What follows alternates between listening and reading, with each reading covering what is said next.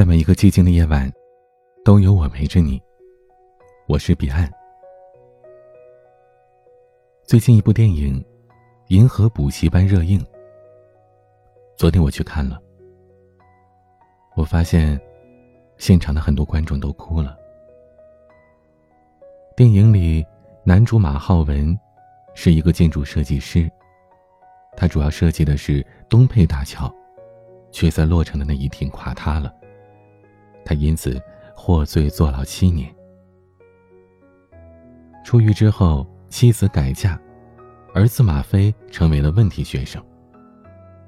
幼儿园的老师说：“这破孩子，你缺根弦儿吧。”中学的教导主任说：“屡教不改，校方决定正式开除马飞同学的学籍。”马飞的亲妈说：“完了完了，这孩子彻底没救了。”只有马飞的父亲马浩文相信十三岁的马飞，他会是这个学校最出色的孩子。后来，马飞从垫底的学生逆袭成为航天员。在这样一个漫长的过程，是父子俩关系修正、破碎再修正的过程，而同样也是马飞自我发现和自我成长之旅。地球仪贯穿了这部电影的始末，总共有四次特写镜头。它是马浩文和马飞父子之间的情感纽带。马飞六岁生日那天，他爸爸作为火炬手，闪闪发光的从远处跑来，把宝贝地球仪递到了他手里。在场的所有人都为他爸爸欢呼，而爸爸的眼里，只有马飞。马飞第一次感受到了虚荣带来的快乐，而那一刻也是他爸爸一生中的高光时刻。他问道：“爸爸，你为什么举着火把，他们还给你鼓掌呢？”马浩文说：“因为他们很喜欢爸爸的工作，这儿没有桥，过河要走很远很远的路。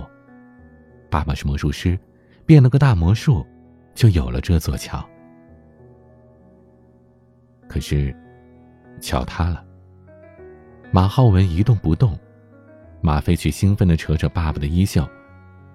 这个魔术太厉害了，爸爸，你还能再变一次吗？马浩文入狱之后，马飞受尽了欺负。有一次，一群街头混混堵住他，殴打他，辱骂他，还用打气针打爆了他的地球仪。马飞捡起了破地球仪，一路跑，后面的人一路追。前面没路了，只有一个水塘。马飞耳边响起了爸爸的话：“你要一直想，一直想，你就永远不会缺根弦儿。你不光能修好地球仪，你还能干好地球上的任何事儿。”于是，马飞一头扎进了水里。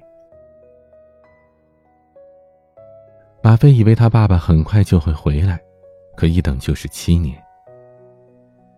许多个夜晚，马飞都会打着手电筒对着天空转圈的晃。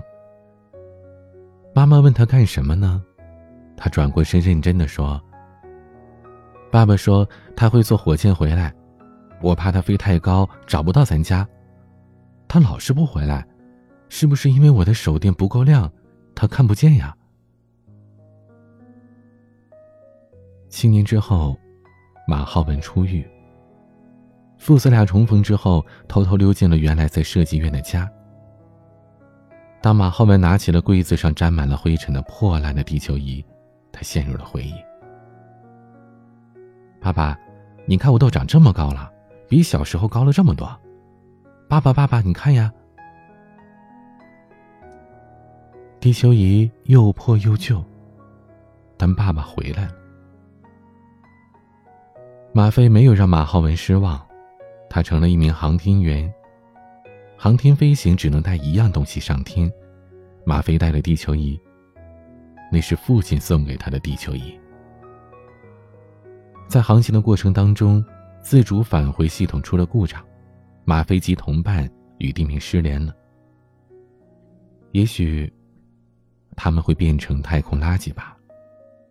但是马飞手里仍然拿着那只地球仪。忽然，地球仪从中间打开了，飘出来一张纸条，那是他小时候写给爸爸的。爸爸，像你一样，不认输。他决定独自去舱外修复脱落的贴片。指令长，该冒的风险我是不会错过的。就像他爸爸说的那样，只要你的脑子一直想，一直想，你就可以干这个地球上所有的事情。地球仪是父亲送给孩子的生日礼物，也是父亲赋予孩子的力量。更是孩子一生中对抗困难的指路明灯。在马飞就读的博育中学，有一个众所周知的秘密，却没有人敢提起。学校的教导主任会把每一届最优秀的学生照片放在相框里，挂在办公室的墙上，那是他的荣誉和脸面的象征。但有一天，墙上少了一个相框。那是博育中学第一个高考状元，是教导主任的儿子，是学校门口的那个疯子。严厉的教导主任只默许刻苦学习的孩子们放肆一次。高考结束的学生可以把课本撕碎，从楼上撒下来。那天，学校门口的疯子跑了进来，和学生们一起狂欢。教导主任歇斯底里的大喊：“谁让他进来的？快把那疯子轰出去！”而马浩文这时候挑破了真相。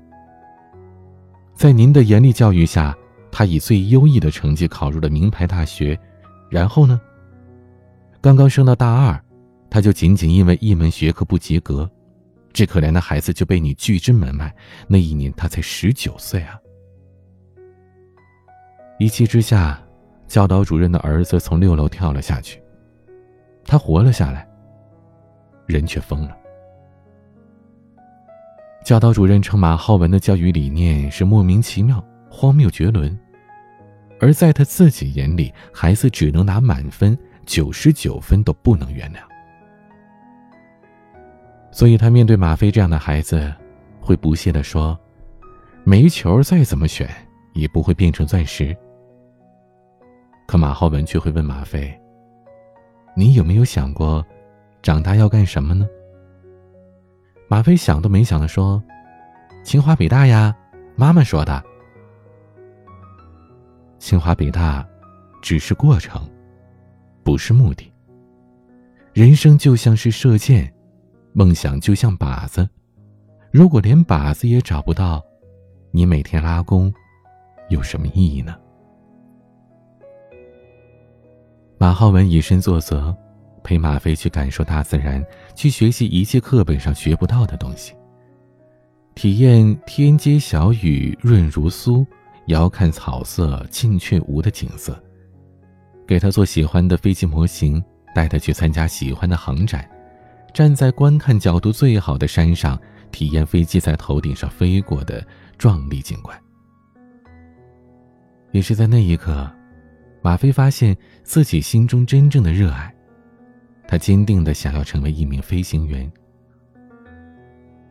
可是，当马飞的妈妈得知马飞的成绩依然垫底时，他气急败坏的找到父子俩：“我这都是为他好。”再也没有比“我是为他好”更恐怖的借口了。那你也为自己好。怎么不天天对着镜子痛骂自己两个小时？孩子什么都可以没有，但不能没有自尊心。马浩文说的，马飞的妈妈一句话都说不出来。除了马飞妈妈，还有一个人也很关心马飞的成长，他是马飞的班主任小高老师。有一次，小高老师去家访，他说。我们希望同学们能够反复加深对知识的印象。马浩文拿着反复蒸过的馒头说：“就像这个馒头，蒸好了，反复的加热，反复、反复、反复，你觉得会比新蒸出来的馒头好吃吗？小高老师一下被问住了。在送小高老师回家的路上，两个人聊了很久。马浩文说：“你知道吗？每个孩子身上都长着一个神奇的感受器，他们就是能感觉到大人对他们的感情是不是爱。孩子最需要的是爱，是无条件的相信。”在父子俩出去旅游的路上。马飞因为中途下车给爸爸接热水而上错了车，两个人因此走散了。又碰到了百年不遇的洪水，马飞被困。在寻找儿子的路上，马浩文一遍又一遍的在狂风暴雨当中呼喊着：“如果你能听得见儿子，看看你周围有什么，想办法动你的脑子，想办法，你能出来，你能出来的。”就在救援人员都打算离开时，马飞坐在一个门板上，吹着哨子，打着手电筒，奋力的划了过来。那一刻，大家都不相信这是一个十几岁的孩子可能会想到的。然而，马飞做到了。但前提是，他要有独立思考的习惯，和面对生活的勇气。通过考试并不是人生的最终目的，考上清华北大只是手段。发现你真正喜欢的事情，找到你的人生理想，这才是最重要的。在孩子的成长过程中，大人要敢于放手，孩子才有机会试错和体验，最后才能成为拥有独立思考能力的人。看似愉快的父子一场，其实也有问题存在。马飞从飞行员走到了航天员的位置，他很希望爸爸可以见证他的努力，但他爸爸就是不肯来看他。因为马浩文心里还有一件更重要的事儿，证明自己的清白，为自己讨回公道。当年突然垮塌的东北大桥，是他一生过不去的坎儿。马浩文为了这件事儿，这么多年来一直奔走在各个地方开证明。马飞升空前，马浩文第一次去看他，很高兴，很骄傲。当马浩文跟马飞提起当年垮塌的事，他已经找到证据，很快真相就能水落石出了。而马飞没有表现出一点开心。他说：“爸，您能放弃您那点事儿吗？”桥已经塌了，案子即便翻了，也不会有实质性的赔偿，最多就是恢复名誉。那么多年前的事儿啊，除了你，谁还在乎啊？马浩文听完，沉默良久。他明白，马飞是怕自己的负面新闻影响到他当航天员升空的事儿。马浩文说：“自从桥塌了之后。”我这辈子没有什么可骄傲的了，只有你，一直是我的骄傲。我以为我的教育很成功，可现在我才知道，我的教育是失败的，完完全全的失败。放心吧，我不会耽误你的远大前程的。如果有人问起，你可以说，自从那个老家伙被关进监狱的那天起，你们就没有关系了。父子的心，从此打了结。在马飞出征仪式上，他在台下给爸爸留了一个座位。马浩文始终没有出现，是因为马飞压根儿就没有通知他。比起开心，他羞愧应该更多一些吧。但是，年老的马浩文就像当年的马飞一样，拿着手电筒照向天空。一圈又一圈，手腕缓慢的动作，相信马飞一定能安全回来。还记得，当年马飞写的那篇作文，题目是《不可错过的时光》。人的一生，有的短，有的长。什么是不可错过的时光呢？我爸爸曾经是一个了不起的桥梁设计师，可他犯了很严重的错，成了罪犯。世界上还有比他更糟糕的父亲吗？在监狱里，他整整待了两千四百八十三天，完全错过了我的成长。他总是说：“如果时光可以倒流就好了。”但是，时光从来不会倒流。马飞的作文同样也表达了大多数人对父亲缺席成长的遗憾，和希望获得父亲陪伴的渴望。而不是像教导主任一样，直接抛弃学习成绩不好的孩子；也不是像马飞妈妈一样，嘴上说我是为你好，却从来不问孩子的兴趣；也不像班主任一样，只督促孩子完成学习任务，却从来不问孩子前路如何。如果爸爸说，你是这个地球上最聪明的孩子。只要你自己喜欢，别人说什么你都不要放弃。那孩子一定会回答：“爸爸，像你一样，永不认输。”今天的玩具来自邓紫棋，《一路逆风》。喜欢我们的节目，请点击专辑上方订阅。以及关注我们的账号，每晚更新节目都会第一时间听到。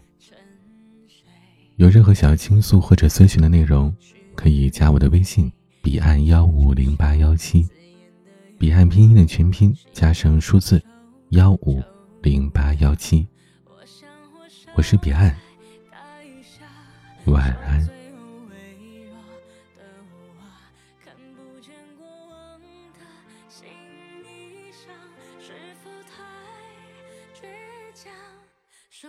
就像一场繁华里的流浪，多少欲望像汹涌的浪，吞噬多少善良。我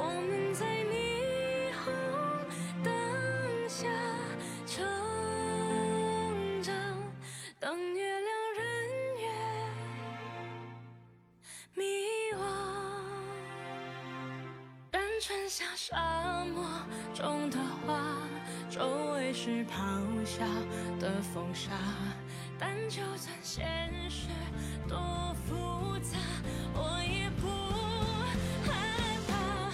生活就像